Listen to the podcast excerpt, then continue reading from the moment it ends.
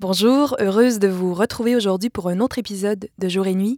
Et Jour et Nuit, vous pourrez réécouter cet entretien dans lequel vous entendez un mercredi sur deux depuis novembre des voix qui disent, traduisent l'intensité, l'immensité, la vivacité de leurs désirs, leur joie et aussi leur vertige de créer, de donner forme à des idées.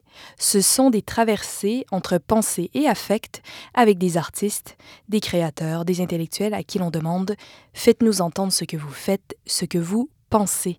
Nos chemins de conversation chaque fois s'élancent dans de nouvelles directions, tout en étant bien au présent traversant à la fois le parcours et la vie de nos invités, leur démarche et leur atelier, les objets et sentiments auxquels ils donnent vie, et plus généralement leur rapport au monde, aux autres et à la création. Et aujourd'hui, de chez lui, en France, le réalisateur de très beaux documentaires sonores et cinématographiques, Mehdi Aoudig. Parce que d'une part, tout le monde sait bien qu'avoir une idée, c'est un événement rare. Euh, ça, ça arrive rarement. Avoir une idée, c'est une espèce de fête.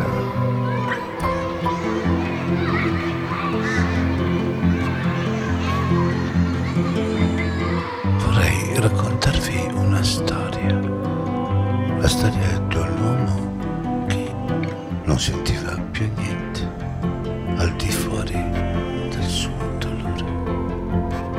Je ne sais pas, je n'ai jamais pensé à ça. C'est une autre écriture, la vôtre Ah, c'est- c'est quelque chose d'extrêmement énigmatique encore.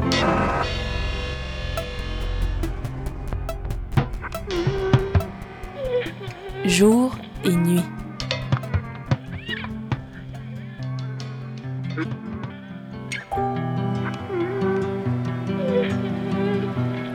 Pourquoi écrivez-vous? D'où venez-vous? Suis au contraire pour une vie beaucoup plus intense. La société, ça peut se transformer, ça doit se transformer. Quand on est sensible au langage, on, on- on a tendance à chercher des gens qui ont leur langage. Alors justement un petit, un petit mot de la méthode euh, qui consiste en fait à laisser parler les gens et à s'oublier complètement. Est-ce que c'est facile? Je voudrais moi aussi poser des questions. Et en poser à vous, et en poser à, à moi-même.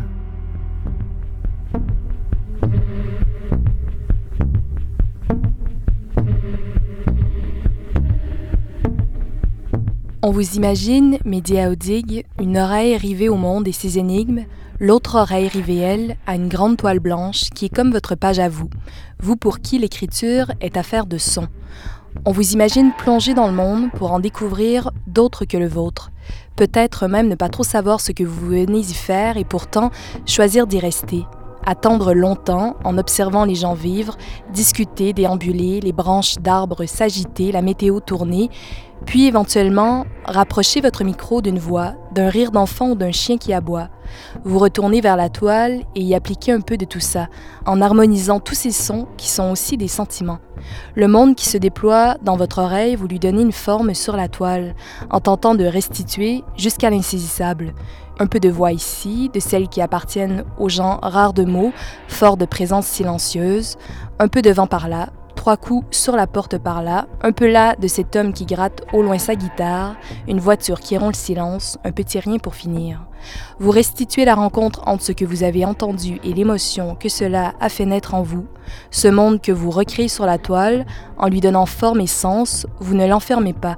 Au contraire, vous lui offrez une seconde peau, un visage par petites touches sonores privées de leur corps, mais toujours matière bien vivante. Sans vous, ces voix, ces sons auraient été perdus, personne n'était là pour les entendre, du moins pas comme vous, vous nous les faites entendre. Vous nous proposez à notre tour, à nous auditeurs, auditrices, de nous laisser affecter, atteindre par eux, et soudain, on peut même entendre dans la voix de vos personnages quelque chose danser dans leur œil, parfois un sourire absent, un savoir sans mots et douloureux, la forme d'une idée, quelque chose qui dépasse les sons récoltés, qui va plus loin qu'eux. Et comme aimer ne va pas s'en souffrir, comme pour bien voir, pour bien entendre, il faut toujours un peu d'obscur, et comme le monde ne va jamais si bien qu'il ne veut le laisser paraître, vous restituez la réalité de mondes sociaux dans ce qu'ils ont aussi et peut-être surtout d'injuste, de violent, de brutal et d'opaque. Bonjour Média Audi. Bonjour. Bienvenue à Jour et Nuit à Montréal. Ben, merci beaucoup euh, de m'inviter à Jour et Nuit. Alors je le disais d'entrée de jeu, tout au début de cette émission, vous êtes réalisateur de documentaires sonores disponibles sur Arte Radio, France Culture. Vos documentaires vous ont valu deux fois le prestigieux prix Europa catégorie documentaire sonore, la première fois en 2010 pour qui a connu Lolita et la seconde en 2015 pour Poudreuse dans la Meuse. Vous avez également réalisé des films dans lesquels, sans grande surprise, le son occupe euh, le premier plan, j'ai envie de dire. Et donc, je vous décrivais comme réalisateur de documentaires sonores, mais voilà, documentaires sonores, documentaires radiophoniques, podcasts de création. Vous, vous dites quoi, vous, pour parler de, de votre travail? Oh, moi je dis, euh, je dis simplement documentaire et puis euh, parfois je rajoute sonore derrière parce que c'est, quand même ce qui m'anime, c'est, c'est la question de l'écoute et même, si, même quand je fais de l'image, c'est toujours la question de l'écoute. Donc, euh, je sais pas, le pod... alors maintenant, comme, comme le mot podcast s'est un peu imposé, euh, je dis plutôt podcast documentaire. J'ai besoin de rajouter euh, cette notion qui pour moi est essentielle en fait. Hmm. À quand vous remontent vos, vos premiers souvenirs radiophoniques? À l'enfance peut-être?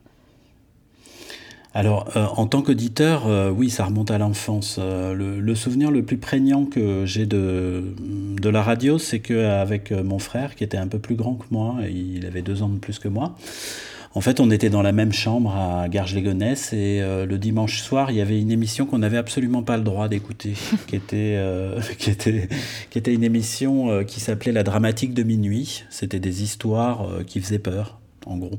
Et évidemment, on, se mettait en général dans le même lit, on se mettait sous la couverture et on écoutait tout bas les dramatiques de minuit. Et, et c'était, c'est un souvenir qui est absolument prégnant de, d'écoute et puis on était dans le noir parce que c'était assez tard, je me souviens plus très bien de l'heure, mais en tous les cas c'était une heure à laquelle où quand on était enfant on était couché, surtout un dimanche soir puisque le lendemain il y avait école. Et, euh, et, et c'était euh, c'était très agréable parce qu'à la fois ça faisait peur et à la fois c'était très rassurant parce qu'il y avait mon grand frère à côté que j'étais sous ma sous ma couverture et que et qu'on faisait quelque chose d'interdit. Donc il y avait vraiment tout euh, tout ce, que, tout ce que contient l'écoute euh, du monde, hein, c'est-à-dire euh, la transgression, euh, l'écoute, l'imaginaire, la peur. Voilà. Et donc, est-ce que ce souvenir a quelque chose à voir avec votre choix pour la radio pour raconter le monde? Alors, je dirais que euh, j'aurais tendance à le dire comme ça parce que, euh, parce que voilà, aujourd'hui, euh, j'ai pu, j'ai pu me poser des questions et avoir un peu d'introspection sur ce que je fais de temps en temps. Et du coup, je le dirais aujourd'hui, mais pas du tout, ça n'a pas du tout été direct, évidemment. J'aimais beaucoup ça, mais, mais je n'ai jamais pensé faire de la radio mon métier, quoi. C'est venu très tard dans ma vie. À, à quel moment vous y avez pensé? Alors c'est venu à la naissance de ma première fille qui a maintenant 22 ans, donc ça fait à peu près 22 ans, et c'est vraiment à ce moment-là où j'ai euh, où j'ai voulu, euh, je faisais déjà du son, mais plutôt pour le théâtre et le spectacle vivant. Mais là, j'ai eu besoin de faire du documentaire. Je dis besoin parce que euh, c'était presque quelque chose qui s'imposait à moi, parce que ça faisait quelques années que je travaillais dans, dans le milieu du théâtre, qui, qui, est un milieu que j'aime beaucoup, mais qui est quand même un milieu qui est assez confiné, pour utiliser un mot à la mode en ce moment, et qui est très à l'intérieur et qui parlait beaucoup du réel. En fait, le théâtre, c'est un lieu qui est intéressant parce que c'est un lieu qui, qui, a, qui, a, un cadre, qui a, a, une convention qui est passée euh, très forte avec le spectateur. Et puis, c'est un espèce de lieu qui est entre, euh, entre le lieu sacré et le lieu. Euh, et, le jeu, et, le, et un lieu de jeu, quoi, quelque chose comme ça. Et, euh, et, en même temps, l'extérieur me manquait. Et puis, euh, j'ai eu ma première fille. Et puis, quand on a le premier enfant, on est socialisé euh, avec les parents des enfants qui, sont, qui vivent avec notre enfant, quoi, à l'école, à la crèche ou je sais pas où, ou dans les parcs. Et je vivais à Jourdain, à Paris, donc un quartier qui était, je dirais, en phase de gentrification. Et, et moi, j'étais très content. C'était vraiment ce que je souhaitais dans ma vie, c'est-à-dire vivre à Paris j'avais grandi en banlieue parisienne. Euh, pour moi, Paris, c'était, c'était à, 10 km de chez moi, mais, mais ça me paraissait totalement inaccessible pour plein de raisons que je pense même à Montréal, vous comprenez, c'est-à-dire euh, euh, le centre-ville, la ville lumière, cette ville un peu, inaccessible et qui offrait tout et qui, qui, qui retenait tout aussi, c'est-à-dire qui, qui distribuait pas beaucoup à 10 km d'ici. Donc moi j'avais très envie d'habiter à Paris et puis là bah voilà, j'avais d'une certaine manière il y avait une forme d'accomplissement. Et en même temps tout à coup à la naissance de ma fille il y a eu euh, ce besoin de d'y retourner, c'est-à-dire euh, de me dire, ben, en fait, je vais être socialisé avec des gens qui sont un peu comme moi, qui vivent à Jourdain, qui sont contents de vivre à Paris, qui ont accès au musée, qui ont accès au cinéma, qui rencontrent euh, d'autres gens qui sont ou professeurs, ou journalistes, ou artistes, ou euh, je ne sais quel métier euh, dans, dans la culture ce qui est très agréable et ce qui est des gens que j'aime beaucoup, hein, c'est pas du tout. Euh, mais n'empêche qu'il y avait quelque chose, je pense presque de moi-même qui me, qui me manquait. Et je me suis dit, mais en fait, avec une vie comme ça, je pourrais pas, j'y retournerai pas naturellement à 10 km où j'habitais quand j'étais enfant, j'y retournerai pas comme ça parce que j'avais pas de raison d'y retourner, quoi. Et donc voilà, le micro, à ce moment-là, ça m'a donné, ça m'a donné la possibilité d'y retourner. De sortir de votre milieu aussi. Oui, de sortir de mon milieu, d'aller euh, d'aller se frotter à l'altérité et d'aller chercher dans cette altérité euh, bah, quelque chose d'universel, quoi, qui, qui, nous anime tous, quoi. Et aujourd'hui, quelle définition vous donneriez de la radio? Ce serait quoi la radio? Ah. pour vous? Je sais pas si je devais le résumer à un seul mot, c'est l'écoute. Quoi. Vraiment, c'est l'écoute, parce que je crois que l'écoute, c'est la chose à la fois la plus subversive, et à la fois euh, la plus intime. C'est quelque chose de... C'est quand même très difficile à, à, définir, mais en tous les cas, moi, ce que j'aime dans l'écoute, c'est ce qu'elle contient d'esprit critique, c'est-à-dire que personne ne croit ce qu'on lui dit, tout le monde, euh, tout le monde réfléchit à ce qu'on lui dit, et à partir du moment où on met de la pensée dans l'écoute, eh ben, euh, bah, à ce moment-là, on déclenche l'imaginaire, la réflexion, l'intelligence. Oui, et l'écoute euh, dans la pratique de, de la radio, de l'enregistrement, parce que pour des gens peut-être qui font pas de radio, c'est pas si euh, évident forcément le pouvoir de l'écoute. On a tendance à penser peut-être d'abord que c'est le médium de la parole. Peut-être déplier cette question-là. Quel serait le pouvoir de l'écoute? Qu'est-ce que ça change d'écouter vraiment quelqu'un, même dans la parole qui va naître chez notre interlocuteur? Bah, je pense que effectivement le pouvoir de l'écoute euh, c'est important. Bon, bien sûr, on peut parler euh, par exemple de, de, cette série qui cartonne en France qui s'appelle En thérapie et qui est vraiment euh, alors là une série sur sur l'écoute en tous les cas sans parler de la série elle-même.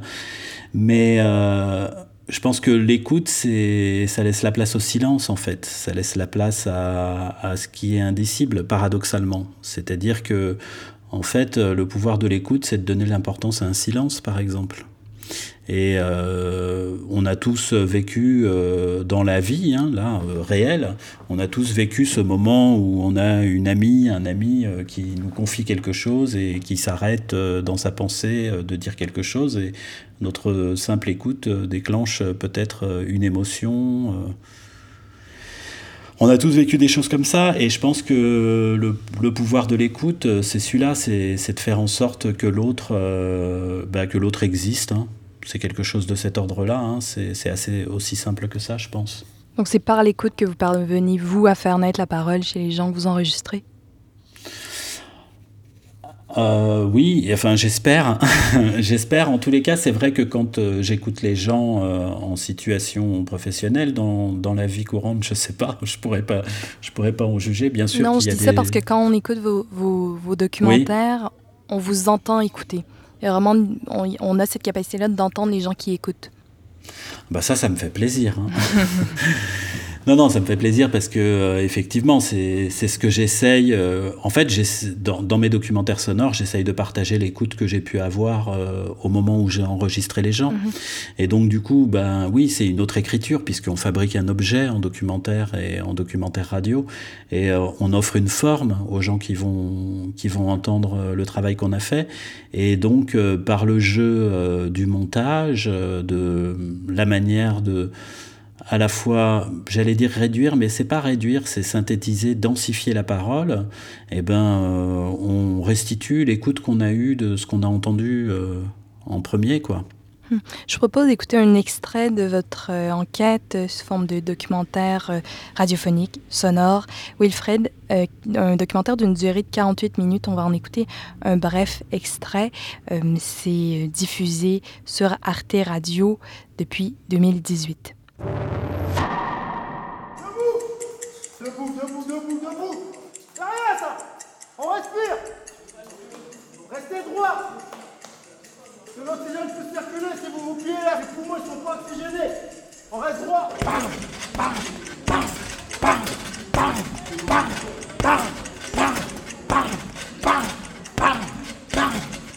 Ok Allez, c'est parti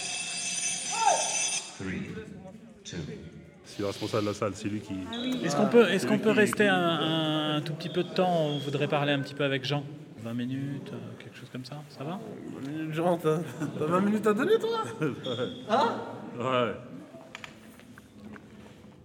Bah, je me présente, Jean Atanga, ancien champion du monde de boxe enfin, plusieurs fois champion de France, deux fois champion d'Europe et deux fois champion du monde en boxe thaïlandaise. D'après ce que j'ai entendu, bah, il venait justement à l'enterrement d'un autre Wilfried qui, s'était fait euh, tuer une semaine auparavant. Donc lui, justement, et bah, il avait fini les travaux chez lui et venait euh, justement à son enterrement. J'étais au cimetière à ce moment-là. Et euh, on m'a appelé, on m'a dit écoute Jean, il y, a, Wilfried qui vient de se faire tirer dessus. J'ai dit mais, non, je suis à l'enterrement de Wilfried là. Il dit non, Wilfried ton petit frère. J'ai dit mais non, c'est pas possible. Donc voilà, elle a été abattue. Bah, pour quelle raison? Parce qu'aujourd'hui, euh, je sais pas. Je sais pas. Mais apparemment, c'est un, bah, garçon d'ici. Ils ont grandi ensemble. Et je connais pas, je sais même pas à quoi il ressemble. Euh, franchement, je les ai jamais vus. Juste le nom, voilà. Euh, on m'a dit un nom, voilà, ou un surnom. Mais euh, à quoi il ressemble, je sais pas. On essaie de vivre avec ça, de savoir que son petit frère n'est plus là. Parce que deux fois, souvent, elle était bah, au café, là, en bas chez, en bas maman. à chaque fois que je passais, je regardais. S'il était là, j'ai toujours ce réflexe-là. Et je regarde toujours si, si, si, si je cherche à le voir s'il est là. Je cherche à voir s'il est là, mais euh, il n'est pas. Voilà. C'est euh, dur à vivre, c'est dur à vivre, mais bon. J'ai pas de réponse en fait. Pourquoi Pourquoi? Pourquoi? C'est la question, c'est ça, c'est pourquoi? C'est très très dur, hein. c'est très très dur. Il y a certaines choses que je peux pas me permettre. Si moi je flanche, euh, en fait ça ça ça, ça bousille tout et c'est pas, je peux pas me permettre. On est les, les, papas de, de, ses enfants. C'est nous qui devons nous occuper de ses enfants et de sa femme. Voilà. C'est notre devoir. C'est comme ça, c'est pas autrement.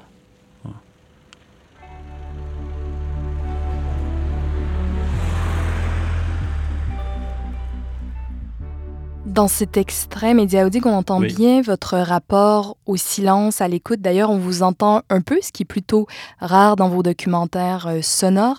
Vous avez quel rapport euh, à la parole, c'est-à-dire qu'est-ce qu'une parole qui vous touche? Est-ce qu'un peu de la même manière que Pierre Dumanier, qu'on entend d'ailleurs dans le générique de l'émission, vous avez, vous, une préférence pour les gens qui ont leur langage, disons, versus des gens qui seraient dans, dans la, la communication? Ah oui, ça c'est sûr que je préfère les gens qui ont leur langage, et même s'il y a une partie de leur langage que euh, même que je, ne, que je suis censé ne pas comprendre, je dirais, plus exactement que plutôt que de ne pas comprendre. Euh, c'est encore mieux, quoi. Je ne sais pas euh, quelle est ma...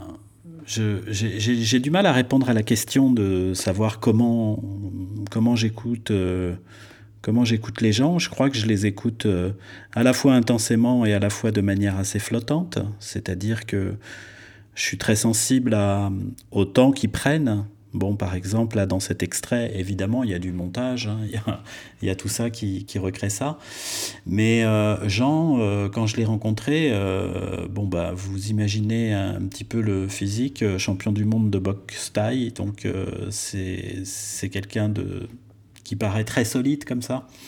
Et en fait, il nous, il nous a parlé longtemps, très longtemps, mais il avait quelque chose d'assez euh, contenu, en fait, de très contenu même, euh, de plutôt maîtrisé. En fait, c'est le grand frère d'une grande fratrie, et il a voulu nous parler euh, parce que, bah parce qu'en en fait, comme il savait qu'on faisait quelque, qu'on avait déjà commencé quelque chose avec son frère avant sa mort, il a absolument voulu euh, prendre un petit peu la maîtrise de ce qui allait être dit. Je pense que ça a été sa première impulsion de départ. Mm. Et puis après, il y a la rencontre qui se fait, et euh, je pense qu'il y a un moment donné qu'on entend un peu dans ce passage-là, mais qui est, assez, qui est, qui est quelque chose d'assez subtil. En fait, euh, il bascule, quoi. Il bascule dans, dans une émotion qui lui est propre, qui est que, bah voilà, il voyait son frère en bas dans le bar, et maintenant, à chaque fois qu'il passe devant, il regarde encore s'il y est parce qu'il peut pas s'arrêter de le faire quoi. Et je pense qu'il a été dépassé par une émotion euh, qu'il n'était pas venu nous livrer en fait. Et euh, pourquoi il nous l'a livré, euh, je sais pas. Peut-être simplement parce qu'on a été le voir à Villers-le-Bel dans son club de boxe. Je sais pas. C'est ça, c'est un mystère. Hein. L'écoute. Mhm. Euh, bah, bah, de savoir comment, euh, comment, comment Oui, bien sûr, comment par l'écoute qu'on a, euh, il y a quelque chose qui, qui surgit. Euh, J'ai beaucoup de mal à, à savoir ce qui se passe. En tous les cas, je, je- je pense que j'ai une certaine forme de sincérité dans l'écoute que je propose. Après, qu'est-ce qui fait que les gens l'aperçoivent? Je, Ça, j'ai- j'ai- j'ai- je sais pas. Il y a une part de mystère, c'est très bien comme ça. Comment naît chez vous l'idée d'un d'un projet de documentaire? Oh, c'est des, ça, ça naît en général par euh, ce que je dirais une, une intuition, voire euh, une émotion. Par exemple, euh, si on prend l'exemple de Wilfried, puisqu'on vient de l'entendre au début, évidemment, c'était pas le projet de, de faire une grande enquête sur un, un ancien caïd de quartier qui se faisait assassiner, mais c'est devenu Oui, le ça, réel, le réel vous voilà, a bien le- rattrapé. Voilà, exactement. Mais euh, au départ, c'était, euh, c'est une idée qui vient euh, que j'ai eue avec Isabelle Coutan, qui est sociologue et qui, qui avait fait une thèse sur la délinquance juvénile il y a une quinzaine d'années, et qui, et je lui ai proposé qu'on aille rechercher Wilfried, qu'elle décrivait dans son livre, hein, qui faisait l'entrée de son livre, et, et elle faisait une description physique assez précise de lui. Et, euh, et voilà, ça s'est passé comme ça. On l'a retrouvé très vite parce que vous imaginez avec les réseaux sociaux, c'est hyper simple de retrouver quelqu'un aujourd'hui. Euh, et donc on l'a retrouvé très vite et donc on a fait euh, des séries de rencontres avec lui pour essayer de voir un petit peu comment quel regard il avait sur les 15 ans d'avant puisque il avait maintenant il devait avoir il avait 30 32 ans quelque chose comme ça donc savoir un petit peu comment il avait évolué il avait eu une bonne une relation euh, très sympathique avec, euh, avec Isabelle qui était sociologue. Et du coup, il se livrait assez facilement, on se baladait dans le quartier et ainsi de suite. Donc on a fait des rencontres qui étaient plutôt sympathiques, où il revenait beaucoup sur son, sur son parcours. Mais je sentais, moi, qu'il y avait quelque chose, un petit peu comme avec Jean, quelque chose au-delà duquel il passait pas. Et il y avait des, je dirais, des signes qui me faisaient croire ça. Il voulait pas qu'on se balade dehors avec le micro. Il voulait pas, il voulait pas être enregistré. Il me le disait pas, mais il voulait pas être enregistré avec d'autres gens. Mm. Moi, je voulais qu'il soit en situation avec d'autres gens parce que j'aime bien voir les gens vivre aussi. Et, euh, et tout ça, il contournait un petit peu tout ça, même s'il était très accueillant, il contournait tout ça. Et du coup, j'attendais, j'attendais parce qu'à chaque fois, Isabelle me disait, mais peut-être on peut faire quelque chose, on peut peut-être déjà monter quelque chose et ainsi de suite. Et moi, je disais, non, il manque quelque chose, je sais pas quoi, mais il manque quelque chose, on a besoin de le sentir vivre avec les autres et comment il est dans son quartier et ainsi de suite. Et en fait, on essayait tout le temps de faire ça, et puis un jour, il nous a pas répondu, et on a appris qu'il s'est fait tuer. Qui était terrible pour moi, c'est que j'ai eu l'impression que le questionnement que j'avais, eh ben, en fait, la réponse, elle est arrivée dans la réalité, qui était qu'il s'est fait assassiner, quoi. Euh, parce que c'est une vieille histoire qui traînait quoi. Et euh, sur le sur le sur le coup moi ça a été évidemment un choc et et euh, j'ai imaginé arrêter le documentaire. Enfin pas l'arrêter mais en tous les cas monter un portrait de Wilfried en ignorant le fait qu'il avait été tué et puis je me suis dit euh, au bout de quelques jours j'ai je me suis dit bon c'est ça serait ignoble de faire ça puisque j'ai je sais qu'il est mort donc euh, je peux pas monter un documentaire sur quelqu'un en faisant croire qu'il est vivant alors que je sais que Mm. je sais qu'il est mort quoi c'est pas le projet de départ quoi Et donc ça a pris la forme d'une enquête. voilà et j'avais l'impression que ça allait le tuer une deuxième fois quoi Ouais. donc voilà ça a pris la forme d'une enquête quoi Qu'est-ce qui vous plaît dans le genre qui est l'enquête euh, sonore? Oh, bah parce que je crois que l'enquête, euh, c'est un peu la même chose. C'est un peu comme, euh, comme, euh, comme dans les épisodes de Colombo. C'est-à-dire que Colombo, il découvre toujours quelque chose euh, qui se situe dans quelque chose qui n'est pas dit. Qui est, donc qui est plutôt dans le dans l'indicible et dans le silence. Et c'est ça qui m'intéresse. C'est- paradoxal, mais en fait, je tente de faire parler les gens pour pouvoir interroger leur silence et y découvrir quelque chose.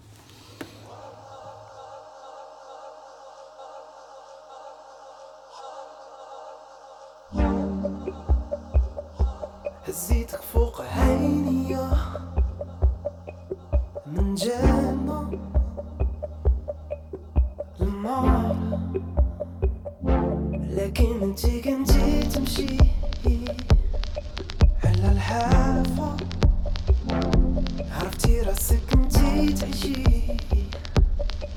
في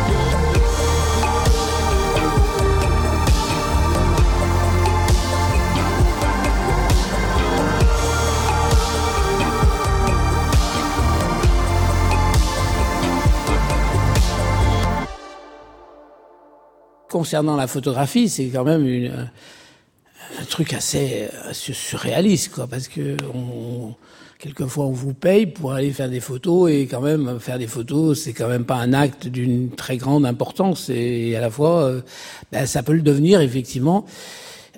Donc euh, ça, nécessite plusieurs, pas mal de choses. Donc effectivement. Euh, euh, une introspection de soi-même, bien sûr, parce que c'est une motivation qui est nécessaire. Parce que quand même, à la fois, je disais, c'était un, un- peut-être une situation un peu paradoxale et surtout surréaliste, mais c'est quand même assez difficile aussi de travailler avec le réel, parce qu'il n'est pas très saisissable. Et c'est vrai que quand on rentre dans sa chambre d'hôtel comme ça et qu'on on, on met ses bobines sur la table de, de chevet, euh, on ne sait plus ce qu'on a fait dans la journée. On ne sait pas si c'est Saint Christophe, je sais pas quel est le saint qui pourrait représenter le photographe. On dit peut-être que là-dedans il y a une bonne photo. Quoi. Bon, mais c'est vrai que c'est quand même, je crois que c'est William Klein qui avait analysé euh, peut-être 10 bobines faites au Leica, ça ne représentait que deux secondes, quoi, trois secondes ou cinq secondes, quoi, parce que c'est une c'est un 250e de seconde, donc c'est très peu. Donc c'est vrai que là, ça me rappelle un peu effectivement mes racines et ma, terre natale, qui est celle de- des paysans et de mon père surtout, qui était lui aussi peut-être quelque part, même si la photographie est, très différente de l'agriculture, mais un point commun qui est de travailler avec le, réel, donc qui est quelque chose qui échappe. Voilà.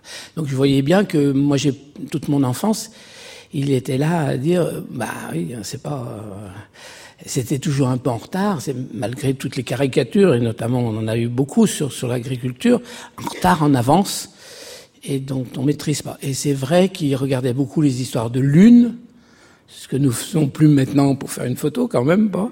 Peut-être que la lune joue un rôle aussi. hein. Et c'est vrai que voilà, c'est travailler avec le réel, c'est assez. Et c'est déconcertant. C'était la voix du cinéaste et photographe Raymond Depardon dans l'émission Masterclass sur France Culture le 11 mai 2020. Mehdi Aoudig, est-ce que vous avez un peu, comme Raymond Depardon, cette impression qu'au fond, en creusant, en approfondissant le réel, ce que vous tentez euh, de restituer ensuite dans vos documentaires, c'est surtout peut-être ce qui échappe, ce qui est de l'ordre de l'insaisissable, le sens euh, peut-être par-delà même les sons récoltés, quelque chose, comme je le disais d'entrée de jeu, euh, qui va plus loin qu'eux. Oui, oui, oui, je crois que bah, là, là, ce que dit Raymond Depardon sur le réel, c'est quand même très intéressant. C'est-à-dire que nous, même en son, euh, évidemment, il prend l'exemple de, la, son médium qui est la photographie, mais même en son, on en prélève vraiment quelque chose euh, qui est très minimaliste, évidemment qu'on va pas, évidemment qu'on va pas avec ce qu'on va récolter en son euh, transcrire le réel, qui d'ailleurs le réel il est pas intéressant, le réel il est intéressant à partir du moment où, où on l'écoute, où on s'immerge dedans, où on le vit. C'est pas, c'est pour ça que c'est si compliqué de faire du documentaire parce que il y a beaucoup de gens qui, qui souhaitent faire du documentaire parce que euh, ils ont le sentiment que la réalité est très intéressante, mais elle n'est pas intéressante en fait. En soi, elle est intéressante à vivre, mais elle n'est pas intéressante à observer en fait. Et je pense que quand on fait du documentaire, en tous les cas, moi quand j'en fais, il y, avait, il y a à la fois l'idée de, de, euh, de, de reconstruire un réel qui est effectivement, comme le dit Raymond Depardon, c'est-à-dire totalement insaisissable, parce que euh, le réel, il existe avec l'écoute, avec le regard, avec l'indicible, avec l'immersion euh, dans l'espace, avec beaucoup de choses, qui tout ça, euh, tout ça concorde pour donner une sensation. Et c'est cette sensation qu'on cherche dans la forme des documentaires. Et c'est ça qui est extrêmement compliqué, parce que cette sensation, elle a une certaine pureté, elle a une certaine... Euh, oui, elle a un certain élan, une certaine pureté, et, euh, le réel, quand on le capte, il est bourré d'impureté, quoi, de choses qui viennent euh, juste contredire, qui sont râpeuses et, qui n'ont rien à faire dans la sensation qu'on a, quoi. C'est l'exemple très simple de, on écoute son meilleur ami au café, on entend son récit qui nous bouleverse, et si on l'enregistre, il est inaudible. Vous dites que pour que le réel nous surprenne dans ce qu'il a de plus imaginatif, il faut savoir attendre. Attendre quoi, Mehdi Aoudik? Bah, Attendre, euh, attendre qu'il nous surprenne. qui nous surprennent, qui nous décalent et qui... Oui, il faut vraiment attendre qu'ils nous prennent par surprise. C'est-à-dire que, par exemple, quand, quand, quand, quand parfois j'interviens en documentaire, euh, euh, je dis, vous avez... Vous, je dis, je dis aux, gens qui veulent être auteurs ou autrices, je leur dis, il faut, il faut pas simplement attendre ce à quoi on s'attendait, parce que sinon, euh, c'est un échec. Moi, en général, quand je vais sur le terrain, j'ai l'idée de ce que je vais obtenir. En général, je l'obtiens, et quand je l'ai obtenu, eh ben, j'attends qu'il y ait quelque chose qui, qui, vienne, euh, qui vienne tout bousculer, comme un petit peu une boule dans un jeu de quilles, quoi et qui viennent dire bah, en fait, tu as pensé tout ça, tu as imaginé que le réel c'était comme ça, et tu as imaginé que tu trouverais ça et qu'on te dirait ça parce que tu es sur telle problématique et ainsi de suite. Et ben là, il y a quelqu'un qui va te décaler euh, le truc et qui va, foutre un, qui va foutre un coup de pied dans la mare qui va faire que tu vas être obligé de tout remettre à plat et puis de revoir un petit peu ce que tu avais euh, imaginé, euh, imaginé donner à entendre. Franchement, on aimerait, s'il y a quelque chose qu'on aimerait, c'est s'expliquer cette mort. Franchement, Pierre Coutenier, vice-procureur, parquet de Marseille, responsable de la section délinquance générale. Parce qu'on peut tout imaginer. Soit, effectivement, aujourd'hui, pour être clair, nous sommes sur un versant criminel qui, pour l'heure, nous échappe, et c'est très inquiétant. Soit on est sur quelque chose qu'on ne veut pas imaginer, mais qui pourrait être le cas, de personnes qui se laissent mourir, hein, jusqu'à mourir de faim. Donc, vous voyez, dans, dans les deux cas, on, est quand même sur le, le, fait qui, ben, qui n'a finalement rien d'un fait divers. Quoi. que finalement, après, les faits divers s'illustrent surtout par une certaine forme de, de banalité morbide. Là, on est quand même dans quelque chose qui est totalement, euh, qui est exceptionnel.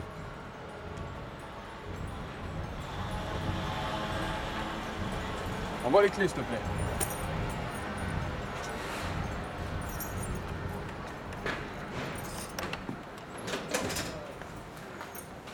Moi, je l'ai toujours appelé Lolita. Euh, après, sur sa carte d'identité, je sais qu'il y a marqué Emilia. Emilia Soares.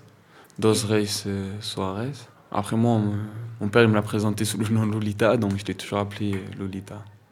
Je m'appelle Gilson Soares. Je suis le neveu de Lolita Soares, la personne qui est décédée. J'habite à Noailles, dans le quartier de Noailles. Ben, je suis d'o- d'origine du Cap Vert. Voilà. Elle était métisse. Elle avait euh, les cheveux assez euh, châtains, on va dire, couleur châtain. Elle, était, elle, devait, elle devait avoir votre taille à vous, on va dire 1m60, c'est ça? Vous devez faire 1m60 70 Ouais, 1m70. Elle était assez affinée, fine. Elle avait des tresses. Euh, la plupart du temps, elle était souriante, mais euh, de temps en temps, je sais pas pourquoi, elle, partait dans un truc où elle devenait renfermée.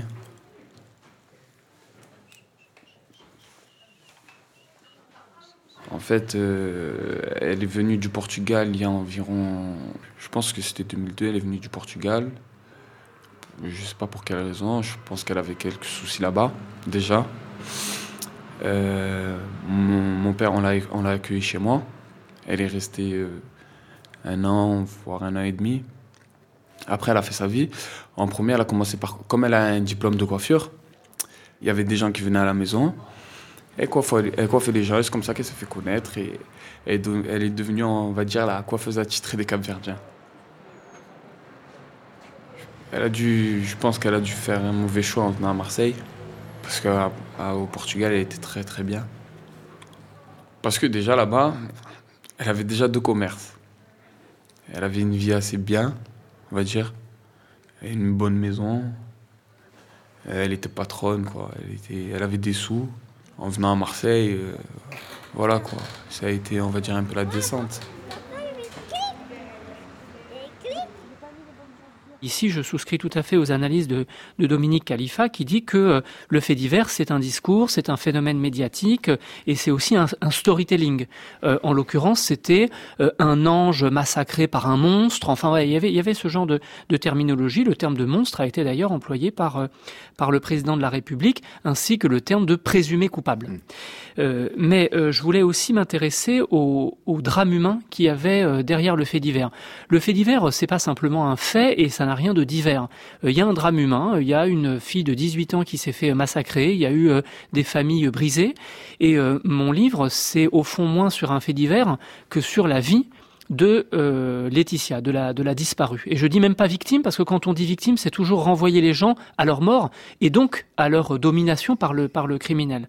Donc je me suis intéressé à la vie de l'absente, de la disparue, Laetitia, et aussi euh, à l'état de la société que euh, ce fait divers révèle. Et donc pour moi, le fait divers a fonctionné un petit peu comme un, comme un prisme qui, euh, qui diffracte la lumière dans, toutes les directions et qui nous parle à la fois des médias, de l'exécutif, de la magistrature, euh, de la jeunesse, des violences subies par les femmes et euh, bien sûr de la France périurbaine dont Laetitia est l'emblème.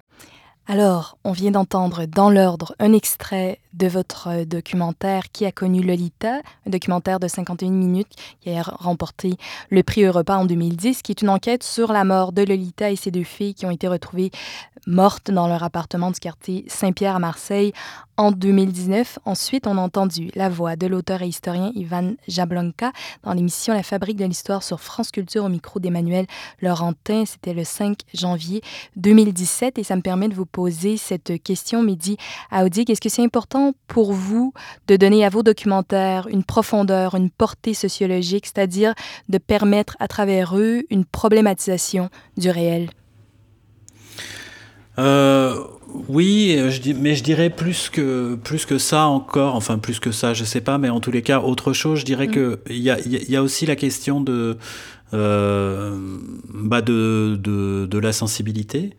Et, donc euh, de toucher euh, chez chacun euh, quelque chose de profond en, racontant quelque chose, quoi, en racontant une histoire. Bon, si on prend par exemple l'exemple de qui a connu Lolita, pour moi, qui a connu Lolita, c'est quelque chose qui, touche tout le monde à des endroits différents, en fait, certainement. Et, et c'est un peu, c'est un peu ce qui est dit, euh, ce que dit l'intervenant sur euh, sur le fait divers.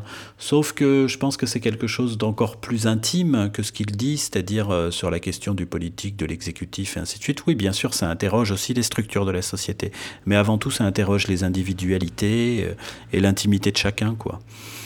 Et, et Lolita, elle, elle, elle, représentait beaucoup de que- comment comment je dirais beaucoup de beaucoup d'emblèmes quoi beaucoup de c'était une Mhm. espèce d'icône dans son histoire puisqu'elle était elle était elle a fait un déni de grossesse elle était infanticide elle était la femme abandonnée elle était euh, l'immigrée elle était la, la, la reine la femme euh, la femme riche elle était elle représentait elle a représenté beaucoup de choses dans en tous les cas dans mon imaginaire en, en enquêtant sur cette femme que je connaissais pas Oui. et, euh, et, et je pense que là, le sonore, il est, il, est- il est complètement adapté puisque, euh, puisque je me suis fait toute une image de, de Lolita que j'ai jamais vue. Hein. Enfin, je veux dire, j'ai même pas vu de photo.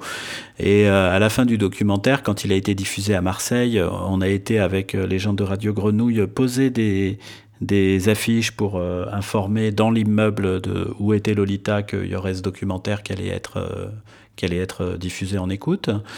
Et euh, on a rencontré une dame qui était avec un sac poubelle euh, et qui, qui a lu l'affiche et qui nous a dit Mais en fait, je suis la propriétaire de l'appartement dans lequel vivait Lolita. Mm. Et en fait, j'ai récupéré des affaires que personne ne veut. Est-ce que vous les voulez? Et je lui ai dit Mais il y a quoi dans ces affaires? Et elle m'a dit Il y a des photos, euh, des photos de famille, des souvenirs et ainsi de suite. Et Incroyable. elle m'a dit Est-ce que vous voulez la Est-ce que vous voulez les voir? Et en fait, j'ai dit non. Vraiment. Parce que j'avais passé tellement de temps À imaginer. À l'imaginer que j'avais pas envie. Bon, d'a- d'abord, il y avait ce problème de récupérer les affaires de quelqu'un qui était mort que je connaissais pas. Ça, c'était Ouais. la première chose qui pose une question morale importante.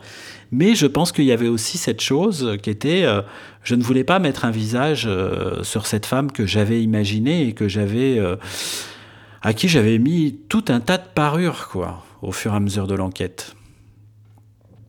Donc je pense que ça, ça, ça, c'est pour ça que je pense que ça, enfin en tous les cas, qui a connu Lolita, c'est quelque chose qui, qui m'a qui, qui m'a touché dans mon intimité. Et c'est ça que j'ai essayé de, de, redonner à l'auditeur, c'est de dire, ben voilà, cette histoire qu'on pourrait juger comme un fait divers, comme une histoire horrible, qu'on pourrait ranger dans les catégories euh, euh, des, de, de femmes euh, étrangères, malheureuses, dans une situation sociale absolument euh, horrible à Marseille, puisque ça c'est un peu ce qu'ont dit les journalistes.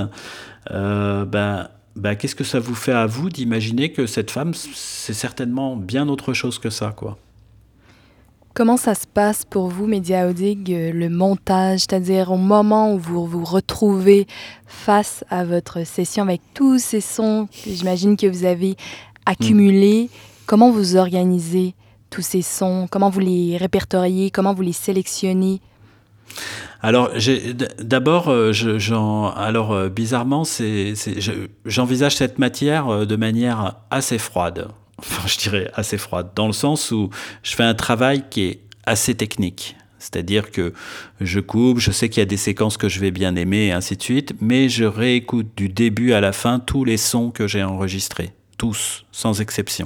J'en efface aucun, même si je sais que ça sert à rien et que j'ai enregistré un quart d'heure qui servent absolument à rien, j'écoute quand même.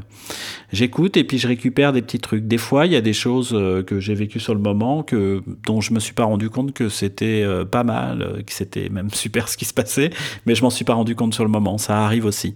Donc, je, méthodiquement, je découpe tous ces petits bouts et je refais des petites des petites séquences qui résument un petit peu les passages euh, que j'ai envie de garder. Alors c'est je les choisis comment? Je les choisis évidemment par rapport euh, aux thématiques, mais je peux les choisir aussi juste parce que j'aime le ton de la voix. J'aime euh, des choses comme ça. Des. Parfois, je, garde des choses qui sont d'une très grande banalité, mais où je sens qu'il y a quelque chose dans la voix, où les personnes sont animées de quelque chose. Mmh.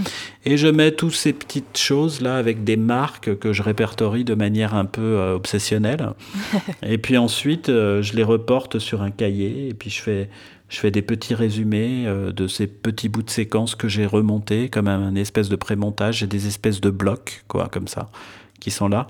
Et puis après, bah, je vais déprimer dans ma chambre, et puis j'attends qu'une idée me vienne, quoi parce que je sais pas ce que je vais faire. Enfin, je veux dire, tout est remis à plat en fait. Euh, il y, a, y, a, le moment où on a l'idée, où on est très enthousiaste. Il y a le moment où on va sur le terrain, où on trouve tout ça absolument génial. Et puis il y a le moment où on récolte la matière, où là on n'en peut plus parce qu'on réécoute mille fois les mêmes choses et puis qu'on réécoute des heures et des heures et des heures de rush qu'il faut découper, ranger, classer et ainsi de suite.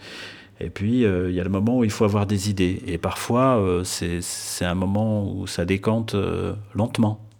pas spécialement rapidement. Oui, parce qu'il y a énormément de phases d'écriture. On pourrait dire il y a l'écriture bon initiale, l'idée originale du projet qui germe de manière idéale au départ. Ensuite, euh, la prise de son qui est aussi euh, une forme d'écriture. L'écriture mm. qui est même l'écoute, peut-être qu'on pourrait aller jusqu'à là. Et ensuite, mm. l'écriture au moment de la session de montage. Bon, évidemment, même le mix euh, qui est aussi peut-être une forme d'écriture. Donc, réécriture, il y a tout au long, j'imagine, de vos projets. Oui, oui, et puis euh, je dirais que dans toutes ces étapes, euh, il y, a, y, a, différentes manières d'écouter, quoi. C'est-à-dire, il y a la première, il y a, y a la, il y a la première manière d'écouter qui est on est sur le terrain et on écoute euh, les gens dans le réel avec tout ce qui vient et le perturber et le magnifier ou voilà. Et puis ensuite, il y a le moment plus raide et plus rêche, je dirais, qui est euh, quand on est dans son studio et puis qu'on écoute sur nos enceintes ce qu'on a enregistré, où on se rend compte que finalement on n'était pas si bien placé avec le micro, que finalement on aurait dû faire ci, qu'on aurait dû faire ça. Et ça, c'est un moment très difficile parce que euh, faut savoir que quand on dérush, euh, moi je le dis tout le temps, quand on dérush, on vous demande pas de nécessairement, on passe, on passe son temps à supprimer des choses, quoi. Donc on doit aller traquer les mauvaises choses et se dire ça c'est pas bien, ça c'est pas bien, et on passe plus de temps à se dire c'est vraiment pas bien, ça c'est pas bien, ça c'est pas bien, qu'à se dire ça c'est génial. Donc, et tout ce qui est euh, bien, c'est ce qui n'avait pas été prévu au départ, non? Ah, Souvent. ça c'est sûr que souvent, euh, euh, souvent c'est effectivement ce qui se passe, c'est que c'est qu'il y a plein de choses qu'on. moi, moi, ça m'arrive tout le temps de garder des choses que j'avais absolument pas prévues, quoi.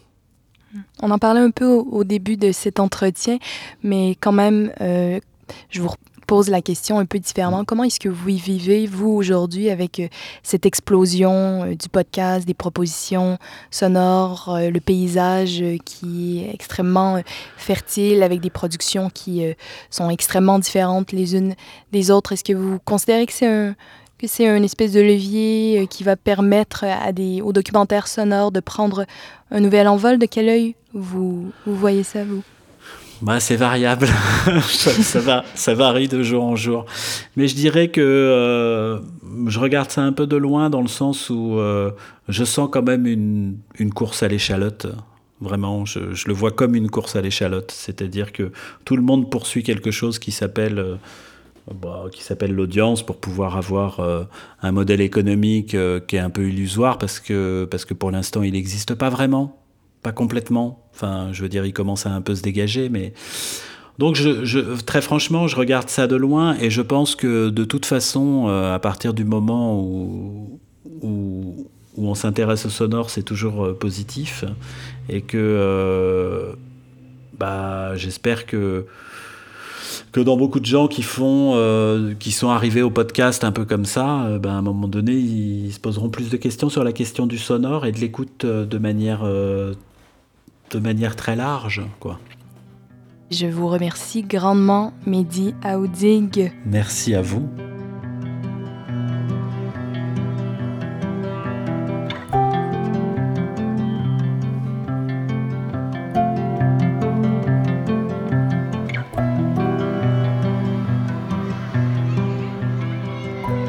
C'était Jour et Nuit. Ce podcast se réécoute sur le site de Magneto, magnetobalado.com et sur toutes les applications de podcast.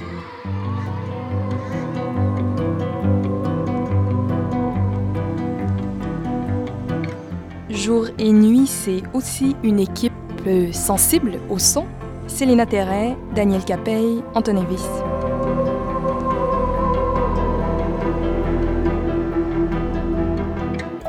Quant à nous, on se retrouve dans deux semaines. Et alors, nous recevrons l'autrice Stéphanie Clermont.